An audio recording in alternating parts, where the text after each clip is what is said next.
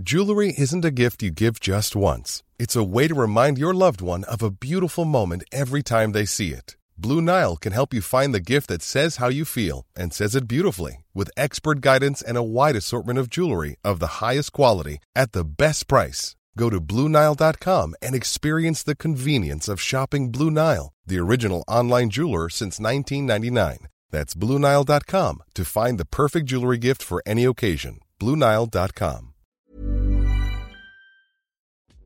Bonjour, je suis Clémence Bodoc. Je suis Esther Meunier. Vous écoutez Activiste, une nouvelle approche de l'action politique. Elle devrait être en classe. La meilleure façon de se payer un costard, c'est de travailler. I am not a believer in climate change. C'est papa et maman qu'on assassine. Vous vous transformez en véritable chien de garde de la police de la pensée. Le choc n'est pas un choc climatique. Et puis si on est au SMIC, eh ben faut peut-être pas divorcer non plus dans ces cas-là. Dans les milieux où il y a vraiment le pouvoir, il n'y a pas de femmes. Oh, ça suffit là. Vous écoutez Activiste, une nouvelle approche de l'action politique, et cette semaine, nous avons décidé de donner la parole à une médecin. Le docteur M, dont on préservera l'anonymat pour des raisons de tranquillité, était en première ligne pendant la première vague de l'épidémie de Covid-19 en France.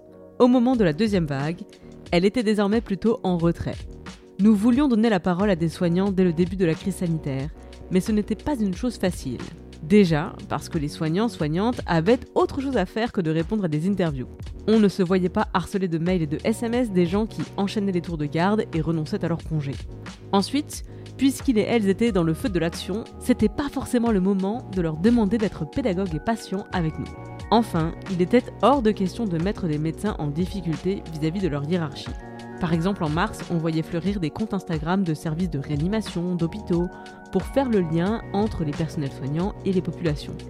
Et j'ai vu des comptes s'arrêter brusquement dès leur démarrage.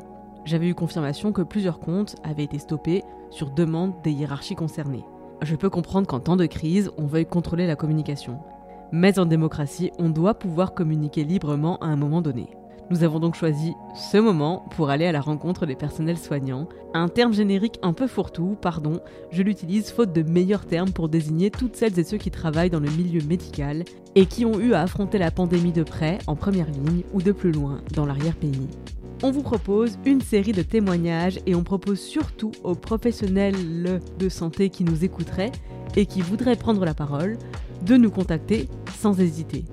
La tribune d'activistes est ouverte vous avez la parole pour communiquer avec le reste de la population, avec nous, pour nous permettre de comprendre ce que vous traversez, comment vous avez besoin de nous, comment on peut contribuer et travailler ensemble.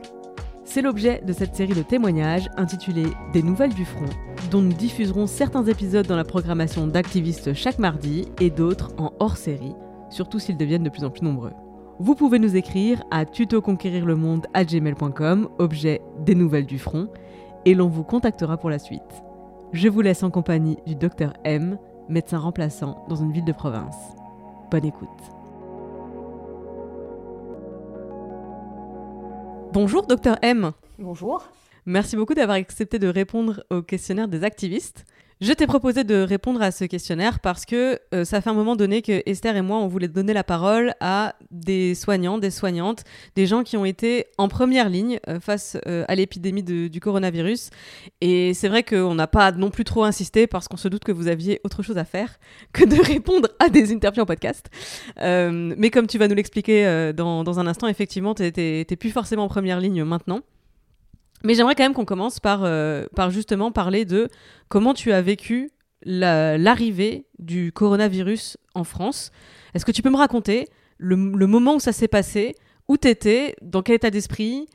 Raconte-moi euh, ton mois de mars 2020 Alors le, mois de mars, c'est rigolo parce qu'on a fait euh, un peu un truc de gros génie. On est partis tous ensemble à 30 dans un seul chalet avec que des médecins de la région où j'habite. On a décidé de partir en vacances entre copains et on commençait à parler du Covid un petit peu, mais on savait pas trop, on avait des sources différentes, on s'y intéressait pas tant que ça. Euh, à l'époque, au tout début, fin février, début mars, c'était un peu, euh, il y a trois Chinois qui meurent, ça fera moins de morts que les accidents de trottinette, je cite. Et, euh, et on savait pas trop, et on s'était pas trop renseigné. Et puis euh, pendant notre vacances euh, au chalet, il y a des gens qui ont commencé à être malades, à avoir de la fièvre. Et on s'est dit, vas-y, on va faire le premier cluster français Covid euh, comme des gros crétins et mettre 5 médecins KO dans la région d'un coup. Ce qu'on a fait, mais c'était pas le Covid. N'empêche qu'on a bien flippé en rentrant de vacances parce qu'on a, été confinés la semaine juste après. Euh, donc on a juste eu le temps de rentrer de vacances et, euh, et on a tous appelé le 15 comme des couillons pour aller se faire tester euh, PCR machin. Oui, on était tous en vacances ensemble. Désolé docteur. Et puis moi je me suis retrouvée vraiment en première ligne parce qu'à l'époque j'étais encore interne et mon mec faisait partie de ceux qui avaient de la fièvre, donc c'est moi qui l'ai remplacé. Donc je me suis retrouvée nouveau cabinet, pas ses- enfin je connais pas ses patients, je connais pas son logiciel, machin, tout ça, et puis on connaissait rien en fait. Nous on avait des masques, on a eu de la chance d'avoir un cabinet de groupe qui était très très organisé, où on a tout de suite bossé blouse, masque, tout ça.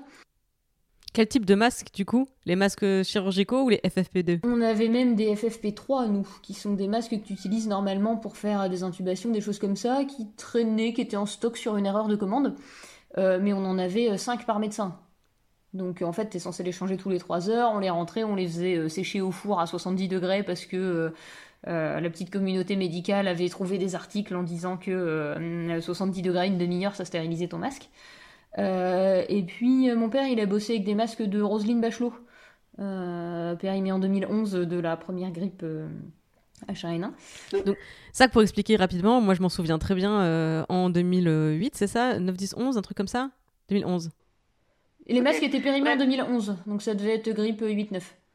Ok, eh ben, en 2008-9, du coup, il y a eu euh, une première épidémie euh, de grippe aviaire, ça s'appelait la H1N1, et il y avait à ce moment-là des alertes, on pensait que ça allait devenir euh, une pandémie, et du coup, les recommandations de l'OMS, c'était équipez-vous, et il y avait un vaccin qui était disponible, du coup, achetez des doses, ce que Roselyne Bachelot, ministre de la Santé, avait fait en prévoyance, mais l'épidémie facétieuse n'était pas arrivée jusqu'à nous, ce qui fait qu'elle s'était fait railler dans l'intégralité des médias, je me souviens de sa marionnette au guignol de l'info l'époque, c'était euh, Miss Ah bon qui était présentée comme elle ne capte rien à rien. Et on a découvert euh, cette année qu'en fait, euh, bah, elle avait appliqué à la lettre les recommandations qu'on aurait peut-être dû appliquer cette année dès le mois de décembre, début janvier. Et, euh, et effectivement, les stocks Bachelot, c'est euh, tous ces stocks de masques euh, qu'elle avait achetés et fait acheter, mais qui au fil des ans n'étaient plus stockés parce que ça coûte de l'argent de stocker du matériel et qu'au bout d'un moment, bah, ils- voilà, ils étaient. Et puis ça périme.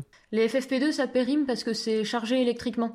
Pour repousser les particules, les microbes, tout ça, c'est chargé de façon négative et ça repousse le microbe. Euh, surtout les virus, tout ça. Et euh, bah, au bout d'un moment, la charge électrique, elle est plus là, quoi. Donc c'est pour ça que ça marche moins bien une fois qu'on les a stérilisés, qu'on les a portés, qu'il faut les changer, etc. Plus euh, le fait de respirer dedans, comme tu les humidifies, euh, ça les rend moins efficaces. Mais euh, on aurait peut-être pu prendre, tirer des leçons de ce qu'on a considéré comme un échec, parce qu'effectivement, ça, ça, ça s'est pas très bien passé non plus, cette histoire Roselyne Bachelot. Alors moi j'étais au lycée, donc j'en ai pas un avis forcément très éclairé, mais je pense qu'on aurait pu se dire, bah, qu'est-ce qu'on a merdé, qu'est-ce qu'on n'a pas merdé? Euh, heureusement, c'est pas arrivé jusqu'à nous. Si c'était arrivé jusqu'à nous, comment on aurait fait? Euh, Et puis là, on a de la chance, entre guillemets, parce que certes, le Covid, c'est grave, mais on a que 1 à 2% de mortalité. Qu'est-ce qu'on fait le jour où on a une pandémie qui tue 30% des gens? Oui, oh bah, on n'y pense pas là. On n'y pense pas du tout. Alors, je reviens à ton mois de mars. Donc, t'es passé en quelques jours de euh, bon ben, on parle beaucoup du Covid, euh, ça a l'air d'être une grippe comme, comme on en a tous les ans, à oh merde, c'est une maladie inconnue. Je suis en direct avec des patients, euh, je n'ai rien. Enfin, toi, t'avais un peu de matériel, mais euh, qu'est-ce que tu savais à ce moment-là de la maladie en mars? Ah, on savait, on savait pas grand-chose. Euh, on savait que ça commençait à être foireux au niveau des contaminations et qu'on pouvait être contagieux et asymptomatique, et que c'était pour ça qu'on s'était fait avoir.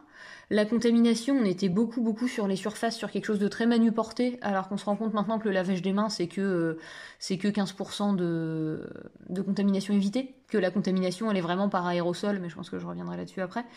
Euh, on savait pas à quel point c'était grave, mais moi j'avais des. Alors moi j'ai eu toujours de la chance là-dessus. Moi j'ai travaillé en ville, donc moi les gens je les ai pas vus très graves, et ceux que j'ai vus graves je les ai régulés au SAMU. Mais c'est pareil, moi j'étais au téléphone et je disais je vous envoie les pompiers. Donc j'ai pas vu les gens euh, s'aggraver etc. Mais mes collègues qui étaient à l'hôpital elles disaient putain les gens ils étaient bien, on leur parle et deux heures après ils sont morts quoi. Et avec des dégradations très très rapides sur le plan respiratoire, avec des patients qui sont très très oxygénodépendants, qui demandent 10 litres d'oxygène, enfin c'est 10 litres, 15 litres, c'est énorme, c'est une grosse dose d'oxygène, et, euh, et qui deviennent d'un coup tout bleu, et qu'on peut pas faire grand chose, et que quand on les intube, ça marche pas, et que quand on les intube, ils restent intubés 3 semaines, et qu'il faut les mettre sur le dos, sur le ventre, enfin, on a même le début de, le début de ça que ça merdait. Euh, nous, les maladies virales, on n'aime pas trop parce que parce qu'on sait qu'il n'y a pas d'antiviraux qui marchent très bien, quoi. Euh, on n'a pas beaucoup d'antiviraux curatifs. Euh, le, le les, traitements pour le VIH, ça fait des années qu'on cherche dessus et pour l'instant, on n'a rien qui guérit les gens. Pour les hépatites, c'est pareil. Euh, pour la grippe, ça marche pas très bien non plus. Donc tous les tous les antiviraux, enfin ça, c'est le truc qui, était un peu foireux, c'est que c'est qu'on savait déjà d'avance que ça allait être compliqué de trouver un médicament. Quoi. Mais on avait le, plus flippant, c'était de rien savoir et d'avoir par contre des tonnes d'infos qui arrivent dans tous les sens. On avait des groupes WhatsApp de médecins par région, par cabinet, par zone, par plein de choses. Et ça débordait d'informations dans tous les sens. Alors, une super entraide. Enfin, surtout, moi, dans la ville où j'ai travaillé, ça a été trop bien. Euh, euh, tout le monde disait, bah, moi, j'ai fait 5 litres de solution hydroalcoolique dans ma cave hier soir, euh, venez, venez vous en servir. Moi, j'ai tant de masques. Nous, on a retrouvé des surblouses, venez prendre des surblouses. Euh, mon voisin qui était dentiste et qui pouvait pas bosser, euh, il me passait au-dessus du mur du jardin des surblouses, des trucs comme ça. Enfin, un super élan de solidarité, mais un truc très anxiogène de pas savoir. Et je flippe pour la deuxième vague. J'ai peur que ça arrive à des gens, tout ça, parce qu'on connaît la gravité du, virus. Mais en même temps, on sait un petit peu mieux soigner les gens. Et puis on sait vachement plus la contagion et on sait un peu plus comment faire attention. Tout le monde a des masques. Enfin, donc moi personnellement, je suis aussi moins noyée parce qu'on commence à connaître plein de choses sur le Covid et donc j'ai moins besoin de lire des articles, même s'il y en a toujours qui sortent. Il y en a moins qu'à l'époque. Et puis, euh, c'est con, mais on l'a fait une première fois, on le fera une deuxième quoi. Alors justement, j'aimerais savoir qu'est-ce qui a changé depuis la première vague. Euh, déjà, premièrement, à quel moment euh, tu as senti que ça y est, le plus dur était derrière toi?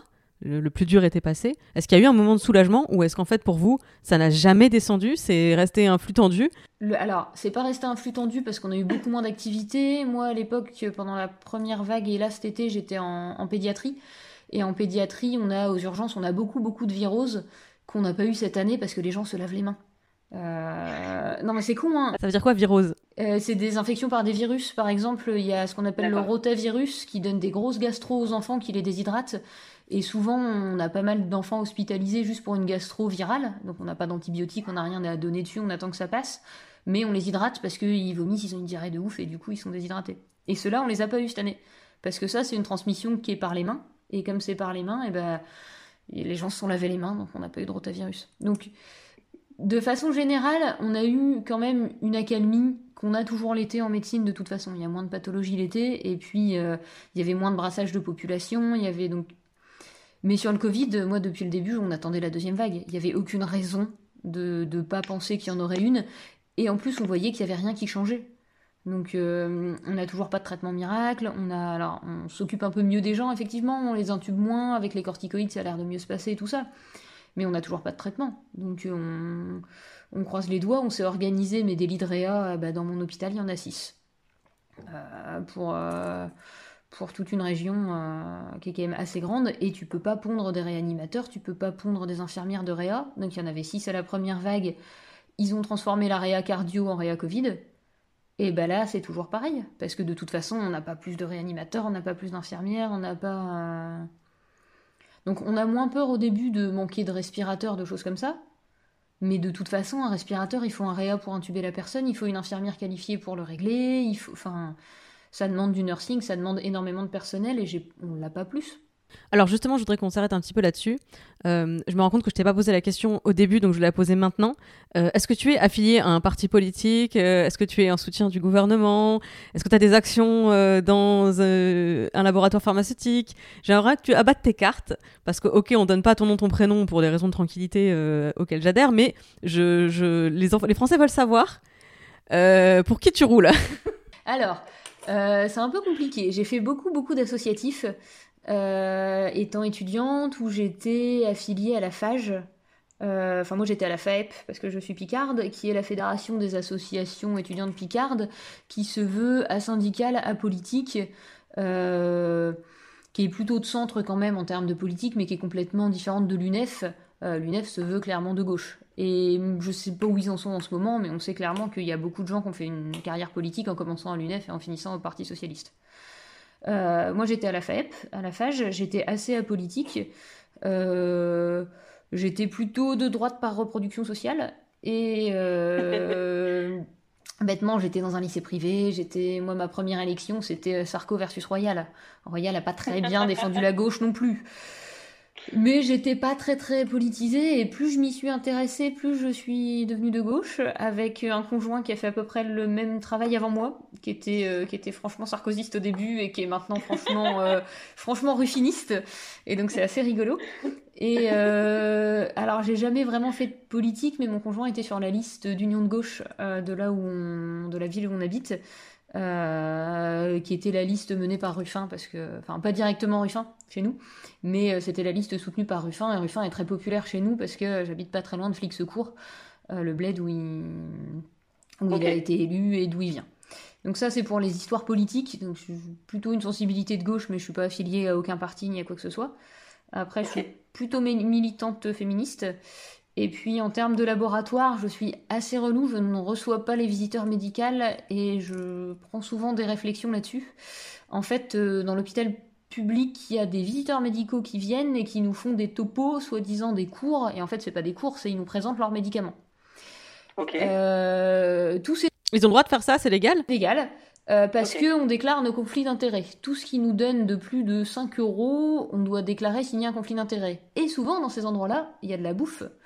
Et comme à l'hôpital, on n'a pas le temps d'aller se poser deux heures pour écouter Madame Machin qui nous parle de son dernier médicament, eh ben on va bouffer la bouffe du labo qui est meilleure que la cantine.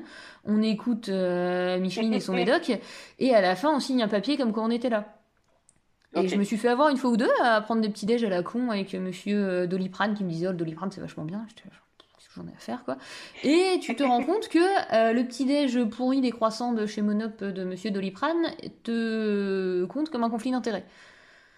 Euh, donc maintenant je ne reçois pas les visiteurs médicaux, je ne reçois pas les labos euh, parce qu'on sait que ça marche. On sait que quand on sait plus quoi prescrire aux patients, si on a un crayon et qu'écrit Doliprane dessus, eh ben on va prescrire Doliprane et pas paracétamol parce qu'on l'a sous les yeux toute la journée. Euh, on sait que les informations qu'ils nous donnent, elles sont biaisées, elles sont faites pour vendre leurs médicaments, et donc moi je veux pas. Donc euh, c'est dur parce que dans le service, tout le monde va bouffer ensemble euh, les petits chocolats, les machins, et puis toi tu fais la relou et tu dis non. souvent les cours ils sont un peu imposés par les chefs aussi. et puis c'est dur parce qu'on a besoin des labos quand même. Moi je prescris des médicaments, j'ai besoin qu'ils soient, j'ai besoin qu'ils soient fabriqués par des gens. Donc c'est un peu compliqué. Là au planning familial non, j'en reçois pas les labos non plus, j'ai besoin de rien. Je comprends que quand on ait besoin de matériel, de choses comme ça, de par exemple de travailler avec des prothèses, de recevoir les labos qui fabriquent différentes prothèses pour se faire une idée, c'est quelque chose. Moi, en tant que médecin généraliste, j'ai pas besoin de ça. Donc, euh, moi, je lis la revue Prescrire, qui est la seule revue médicale qui n'est pas subventionnée par un labo. Euh, et qui est la seule revue pharmaceutique qui n'a pas de conflit d'intérêt euh, d'ordre financier déclaré avec les labos. Et alors, quel est l'avis de la revue médicale Prescrire sur la chloroquine? Ah bah l'avis sur la chloroquine, c'est que ça n'a fait aucune preuve de son efficacité.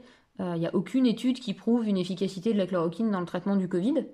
Euh, la première étude de Raoult, elle était euh, catastrophique méthodologiquement. Alors j'ai plus les chiffres, mais 24 patients dans une pandémie mondiale, c'est peut-être pas beaucoup.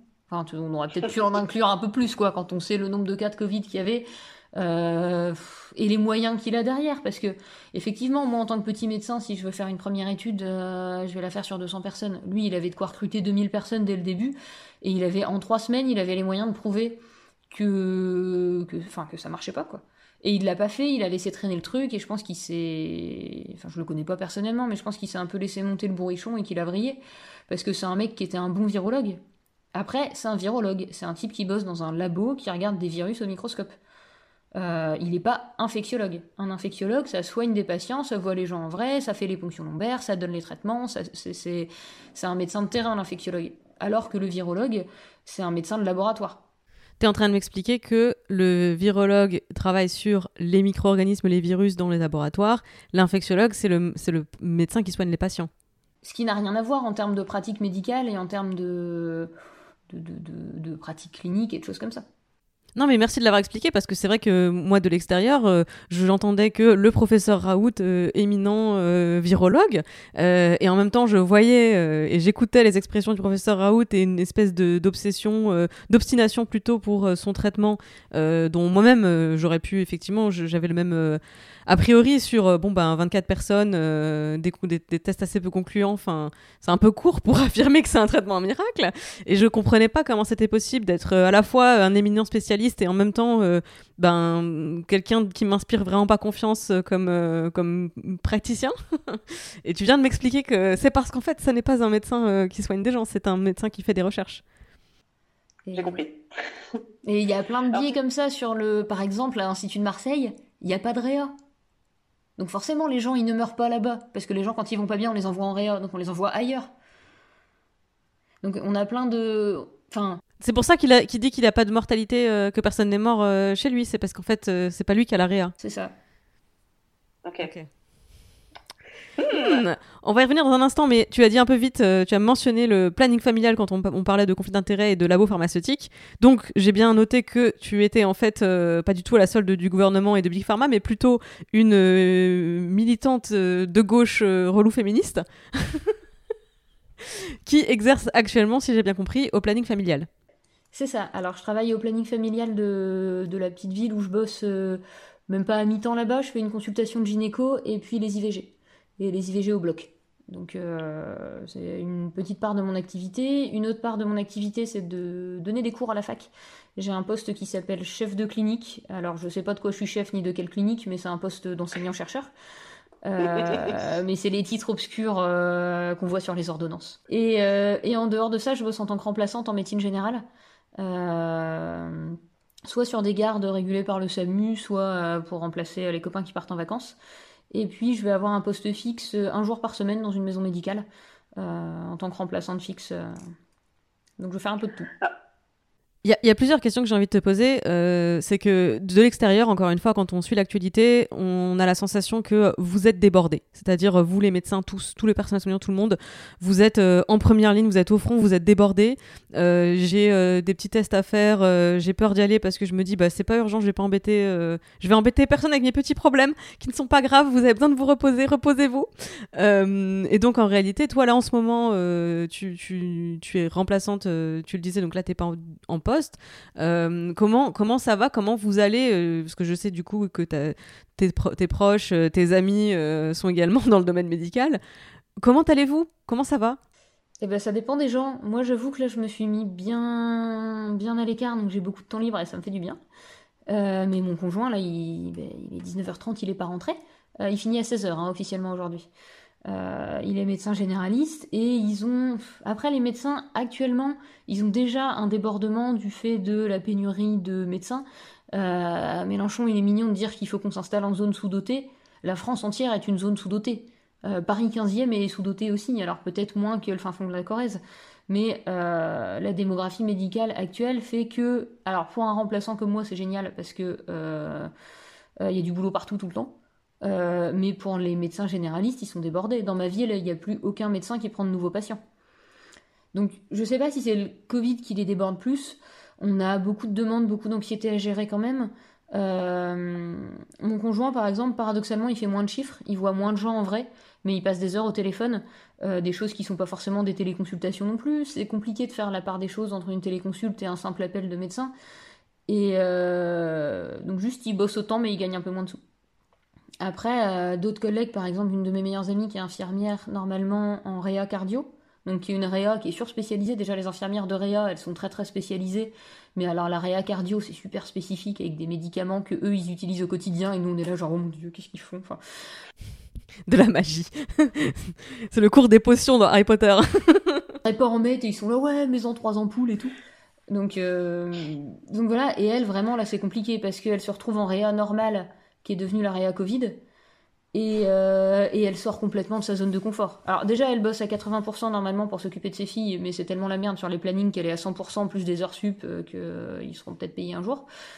Euh, mais le droit du travail s'arrête à la porte de l'hôpital, ça c'est un autre débat. Et euh, elle, c'est vraiment fatigant parce que donc elle fait plus que son temps de travail euh, habituel et surtout elle sort complètement de sa zone de confort de, de travailleur très spécialisé elle apprend tous les jours et c'est super fatigant.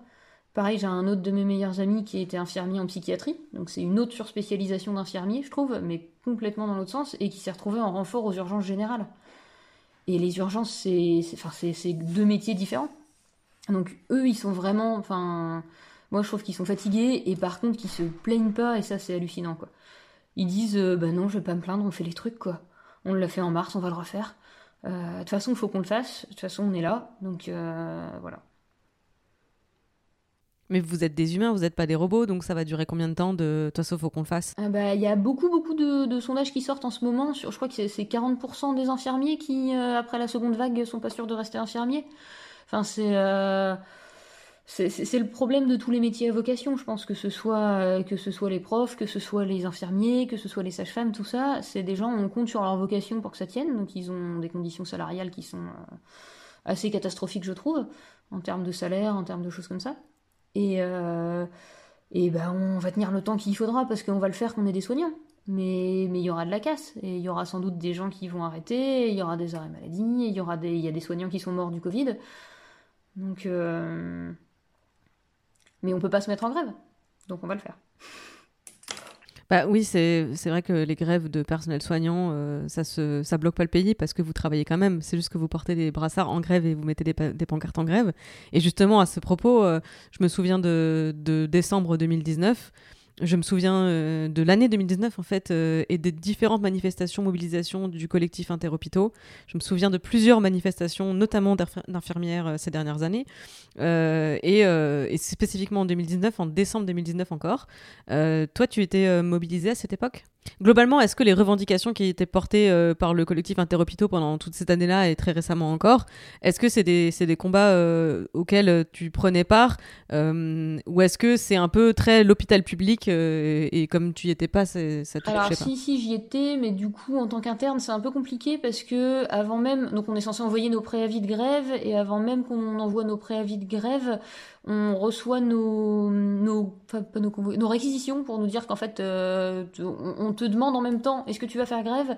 Et en même temps, on te dit de toute façon que tu fasses ou pas, tu vas être réquisitionné. Ok, pratique. on avait fait un petit peu grève, après on avait surtout parlé, nous, de la réforme des retraites, etc. Et, euh, et moi, c'était là-dessus que je me rappelais en 2019, mais après, les, les grèves de soignants, ça fait des années qu'on demande les mêmes choses.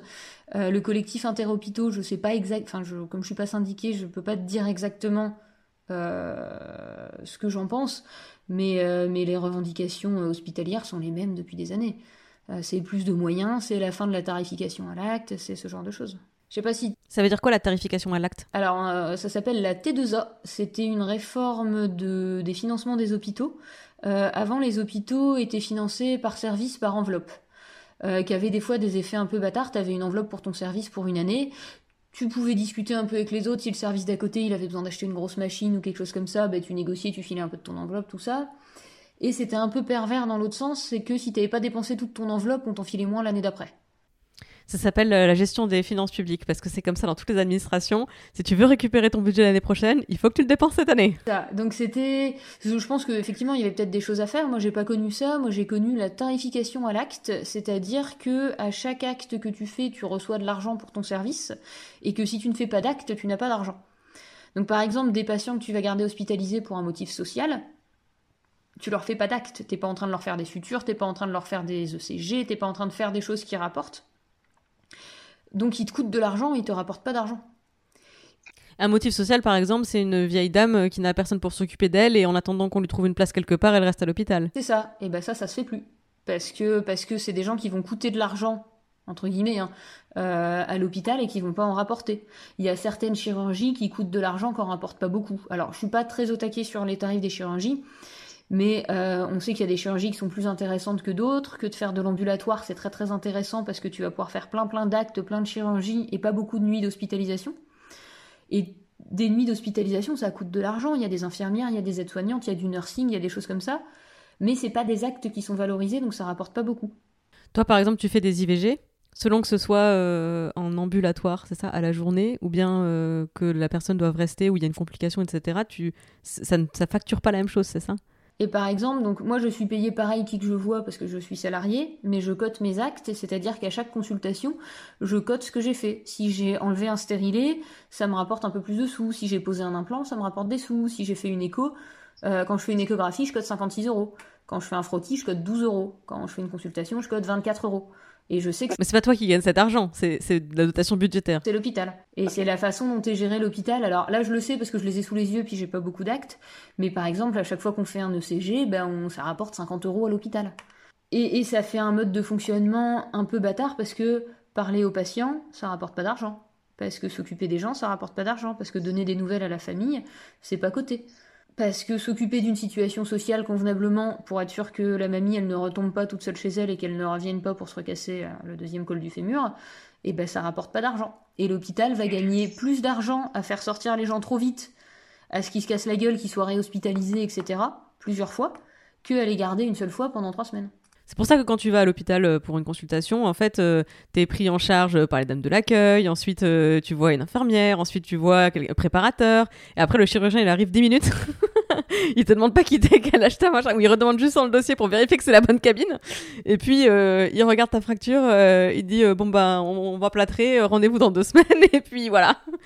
il a passé 4 minutes 50 avec toi, mais j'ai compris pourquoi, parce que c'est lui qui fait les actes qui rapportent de l'argent que les autres, les préparateurs, les infirmiers, etc., vous, vous gagnez pas d'argent là. C'est.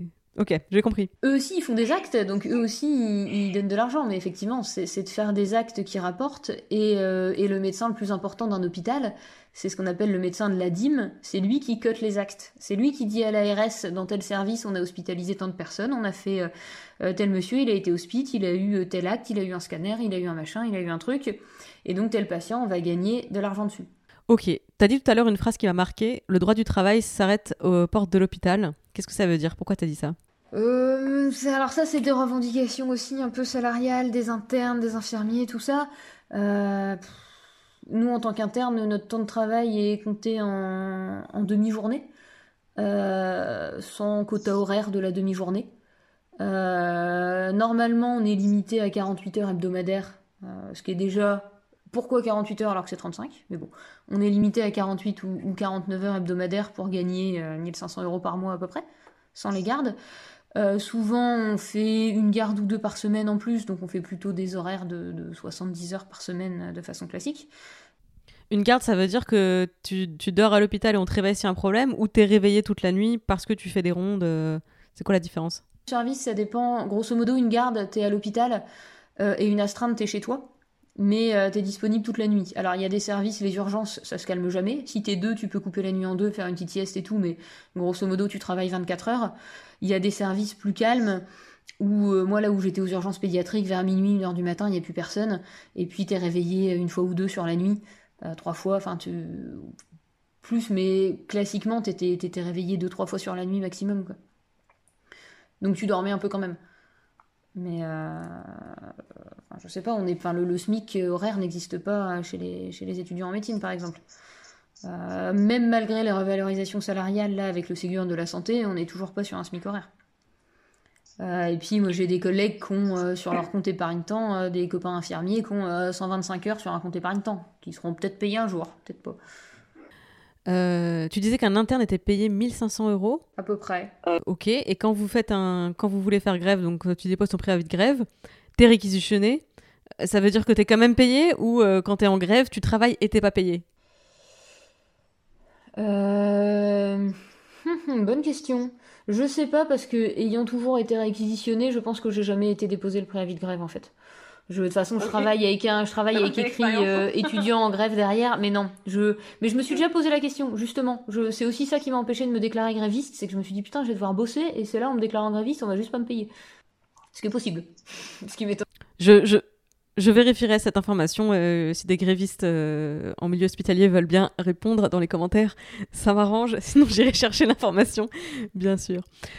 On a parlé de la première vague, on a parlé de, toi, euh, et on, était en train de parler de est-ce qu'il y a eu une différence? Alors tu disais qu'il y avait effectivement un redout euh, dans, l'été, mais qui était normal parce que tous les étés, effectivement, euh, voilà, la saison fait que les gens vont mieux, etc.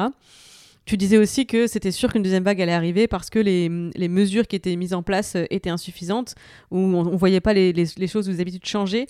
Euh, ça m'intéresse qu'on discute un petit peu maintenant de concrètement, parmi tout ce qui a été euh, annoncé, demandé aux Français lors de la première vague, toi côté médecin du coup, qu'est-ce qui avait du sens euh, C'était les bonnes décisions euh, en prenant en compte l'état de, la connaissance à l'époque. Hein, je demande pas évidemment qu'on réécrive l'histoire en disant euh, bah ils sont cons. Euh, on sait maintenant que c'est par aérosol, donc il fallait donner des masques aux gens. On le savait pas à l'époque, donc voilà, on, reste quand même raisonnable et juste dans notre critique. je compte sur toi. Mais voilà, parlons un petit peu de euh, toi euh, en tant que médecin. Qu'est-ce qui étaient des mesures euh, importantes qui, qui, ont été prises et c'était bien, qui auraient dû être prises et pourquoi ça n'a pas été le cas par rapport à pour arriver jusqu'à la situation actuelle? Alors, euh, même si j'ai beaucoup de critiques euh, envers le gouvernement, je me rends bien compte aussi qu'ils font ce qu'ils peuvent avec ce qu'ils ont, qu'ils ont des impératifs qui sont pas uniquement de la santé, qu'il y a des décisions qui sont prises aussi de façon économique, et que l'hôpital étant financé par nos impôts, si plus personne ne paye d'impôts, il n'y a plus d'hôpital non plus. Donc, euh, même si je suis, je vais être assez critique sur certaines décisions, je pense qu'ils font, enfin, je, je pense pas qu'ils soient euh, qui veulent notre mal ou qui veulent mal gérer la crise ou que ou qui soient fondamentalement méchants ou ce genre de choses. Je, je pense pas que Macron euh, il est en train de, de ricaner tout seul chez lui en mode ah, ah trop bien c'est génial on fait mourir avec un chat angora sur les genoux. Et euh, bah, sur la première vague, je pense que le confinement il fallait le faire. Il aurait peut-être fallu prendre des mesures avant, mais même moi, j'avais pas jugé. Voilà, moi j'étais au ski la semaine d'avant. Même, enfin, avec les indicateurs qu'on avait. Alors, peut-être que le gouvernement aurait pu prendre des mesures avant parce qu'il devait avoir sans doute plus d'indicateurs que nous. Nous, on l'a pas vu venir si longtemps que ça à l'avance. Nous, on a commencé à s'inquiéter 15 jours, 3 semaines avant le confinement. Donc, ça, c'est un truc que je peux comprendre. Effectivement, le confinement, il fallait. Il faut fermer les écoles, il fallait fermer les lycées, c'est des bouillons de culture pas possible. Euh, de laisser les supermarchés et ce genre de trucs ouverts, euh, c'était pas mal, même si on a vu la ruée sur le PQ, tout ça, les gens ils ont flippé. Euh, je pense que personne n'a manqué de nourriture pour des raisons d'approvisionnement. Pour des raisons économiques, c'est autre chose, mais pour des raisons d'approvisionnement des supermarchés, je pense pas qu'il y ait eu de pénurie nulle part. Donc ça, ça a été quand même plutôt bien géré. Après, euh, la gestion des masques, je trouve que la communication été catastrophique. effectivement, il n'y avait pas de masques, on a merdé les stocks. C'était une décision politique, je pense, de dire qu'ils étaient inutiles à ce moment-là. On savait qu'ils étaient utiles, mais il n'y en avait pas. Donc on ne pouvait pas dire ils sont utiles mais on vous en laisse pas, on vous laisse mourir. Euh, nous on s'est fait, il y a des soignants qui se sont fait braquer leur voiture, qui se sont fait péter des vitres et tout pour récupérer euh, des masques à l'arrière. Hein. Alors même que le gouvernement disait que ça ne sert à rien. Donc on imagine que s'ils avaient dit euh, il faut des masques, mettez des masques, vous auriez été des cibles toutes désignées. Je pense que ça a été une façon d'éviter un peu des mouvements de panique, etc. L'erreur avait été faite, il n'y avait pas de masque, fallait la gérer d'une façon ou d'une autre. Dire que ça servait à rien, c'était pas mal. Après, ils auraient peut-être pu dire bon, ok, on a dit que ça servait à rien parce qu'il y en avait pas. On est désolé les mecs, maintenant mettez-les. Parce que là, la politique sur les masques, elle est pas claire. Il euh, y a toujours pas de tuto sur comment mettre les masques. Moi, je ne supporte plus les mecs avec le masque sous le nez. C'est comme si tu te promènes sur la plage avec ton slip sous les couilles. C'est tout aussi ridicule. Moi, ça me donne des, des envies de. C'est une catastrophe. Je sais ce que je mets en extrait en story Instagram, je te préviens. Vas-y, vas-y. Mon mec est très fier de cette analogie. Il voulait la mettre au cabinet tellement il n'en peut plus de. Enfin, franchement, voir des gens avec le masque sous le nez, c'est chiant, quoi. Et en même temps, nous, on a appris à porter des masques. Donc, euh, si on dit pas aux gens comment ça se met, comment ça se porte, comment tout ça, je comprends que ce soit compliqué. Euh, là, t'es juste sur la première vague ou sur toute la gestion du truc euh, du rebondissement Moi, ça m'intéresse ton, analyse, ton recul sur euh, l'intégralité de, l'épidémie. En fait, c'est intéressant parce que là, sur les masques, tu parles de. Je partage ton analyse. Hein. Je pense effectivement que le gouvernement ne savait qu'il n'y en avait pas en stock et qu'il fallait laisser ce qu'on avait à disposition pour les soignants qui savaient les mettre et qui savaient les utiliser. Je pense qu'effectivement, c'était plus intelligent de laisser les professionnels de santé s'équiper et de dire à tous les autres restez chez vous, n'y touchez pas. Euh, je pense que ça manquait effectivement de venir dire après, mais à culpa, on n'en avait pas. C'est pour ça qu'on vous a dit ça. Pardon, désolé. Maintenant mettez-les. Ça, ça manque. Ça, ça n'a toujours pas été dit. C'est ça. Le, fin, ils auraient même pu botter en touche et dire, ok, on a fait des nouvelles études. Maintenant, on sait que ça sert à quelque chose. Euh, mais au moins essayer de rattraper le, de rattraper ça. Je trouve qu'on a perdu beaucoup de temps, quoi.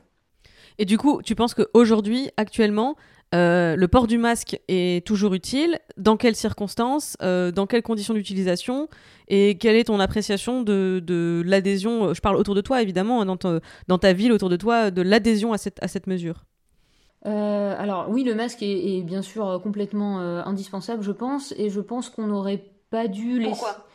Euh, parce que maintenant, on sait comment se passe la transmission. On sait que la transmission, elle est majoritairement par aérosol, que certes le virus est plus petit que les trous des masques, mais que les gouttelettes dans lesquelles il y a des aérosols, euh, elles sont retenues par les masques, et que euh, dans un endroit clos, si on n'a pas de masque, le nuage d'aérosol, il va finir par se propager à côté. C'est pour ça que dans les restaurants, Enfin, moi je pense qu'il faut continuer à fermer les bars et les restaurants parce que même avec un mètre de distance, avec les aérosols, on reste une heure à un endroit, on va contaminer le voisin.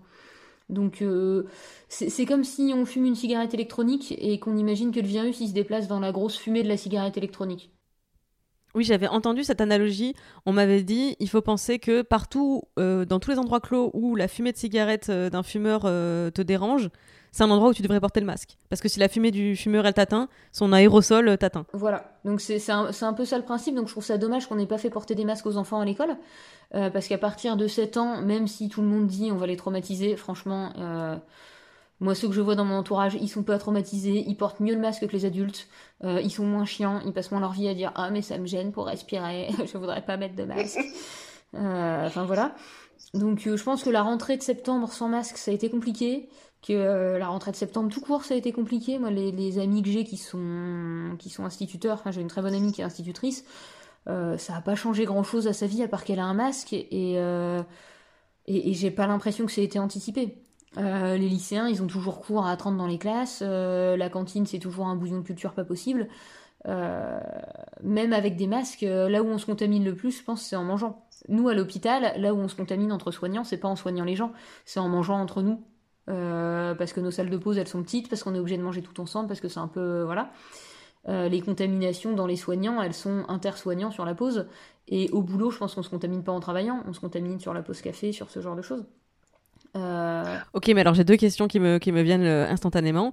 la, la, première, c'est que est-ce que le fait de laisser les écoles ouvertes et les enfants sans masque et les enfants entre eux, etc., c'est pas peut-être, c'est une spéculation, hein, je, je, partage euh, une spéculation, mais est-ce que c'est pas une façon de dire on va laisser euh, se développer la thèse de euh, l'immunité de groupe auprès de la population la moins sévèrement touchée, c'est-à-dire les jeunes et leurs parents jeunes, parce que finalement, les, parents d'enfants qui sont à l'école primaire, c'est des jeunes, quoi, c'est des trentenaires, donc c'est pas.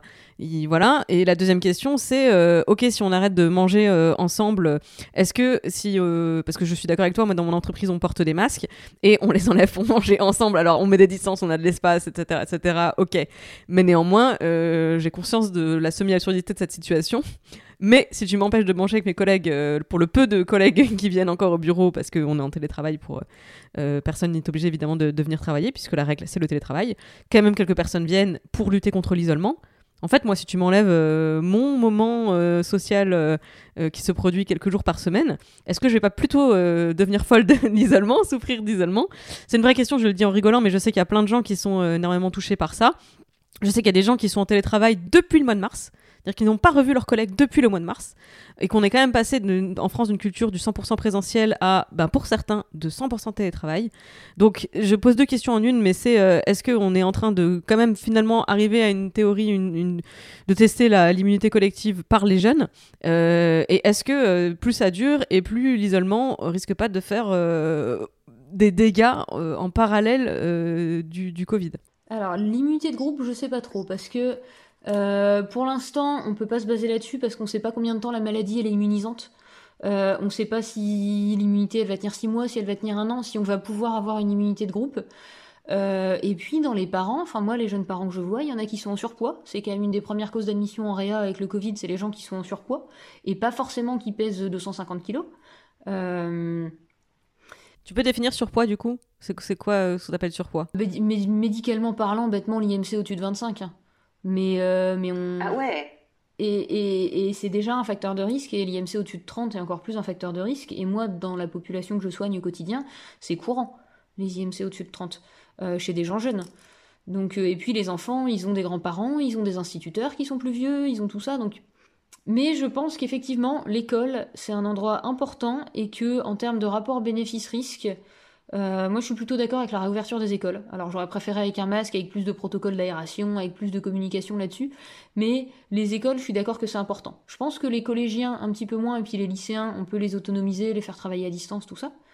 Euh, mais moi, je suis quand même plutôt pour euh, de garder une ouverture des écoles, apprendre à lire.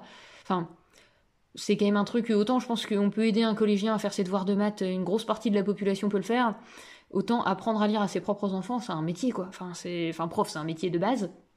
les profs, ils ont quand même plutôt bien géré pour l'enseignement à distance, tout ça. On aurait pu mieux se préparer cet été, mais je pense que les écoles, fallait les laisser ouvertes. Alors après, immunité de groupe ou pas, si on considère qu'il faut 70% d'une population euh, immunisée pour arrêter une épidémie et qu'on a 1% de mortalité, sur 75, euh, combien on est 70 millions? 75 millions?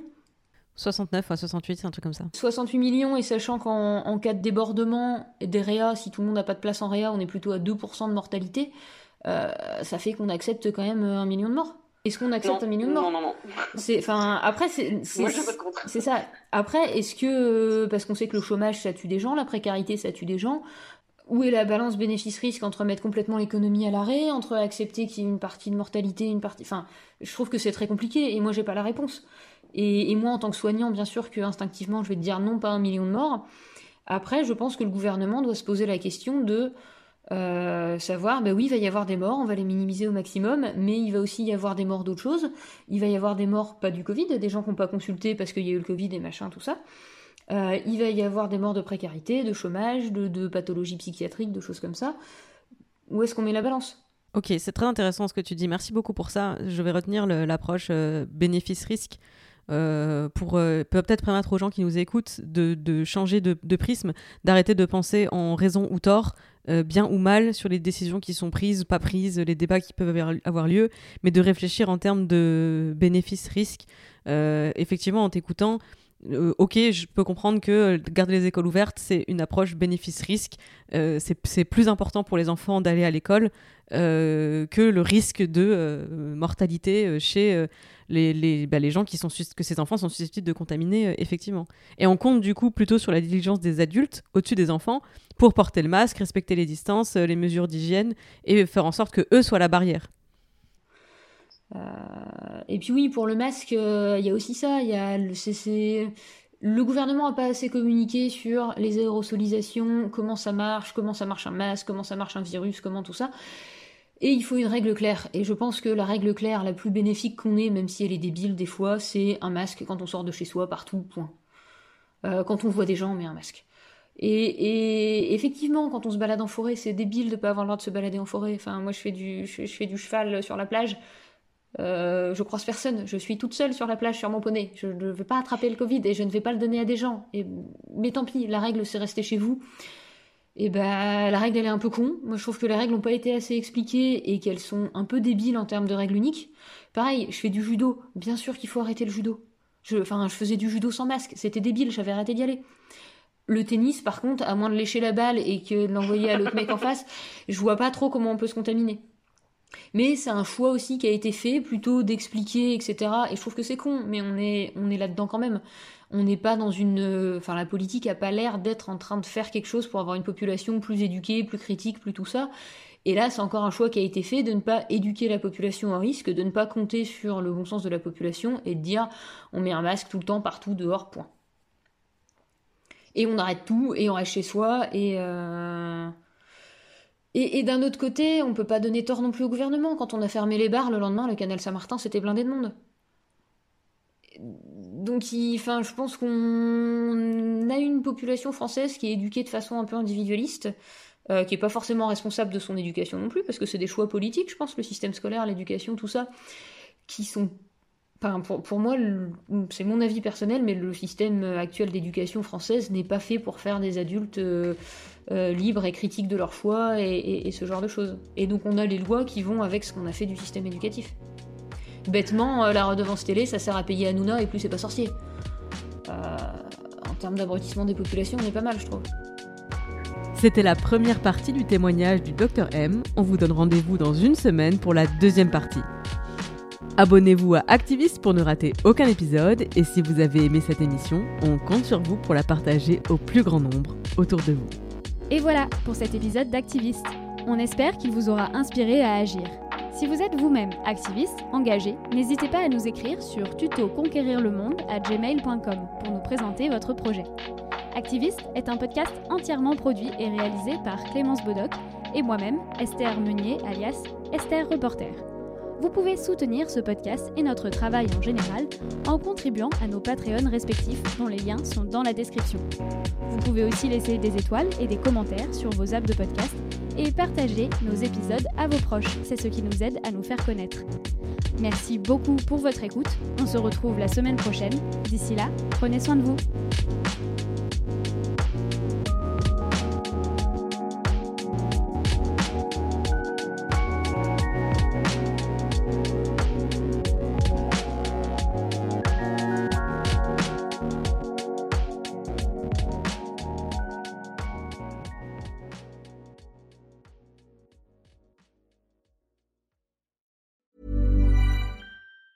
Hi, I'm Daniel, founder of Pretty Litter. Did you know cats tend to hide symptoms of sickness and pain? I learned this the hard way after losing my cat, Gingy. So I created Pretty Litter, a health monitoring litter that helps detect early signs of illness by changing colors, saving you money and potentially your cat's life. Pretty Litter is veterinarian developed, and it's the easiest way to keep tabs on your fur baby's health right at home. Go to prettylitter.com and use code ACAST for 20% off your first order and a free cat toy. Terms and conditions apply. See site for details.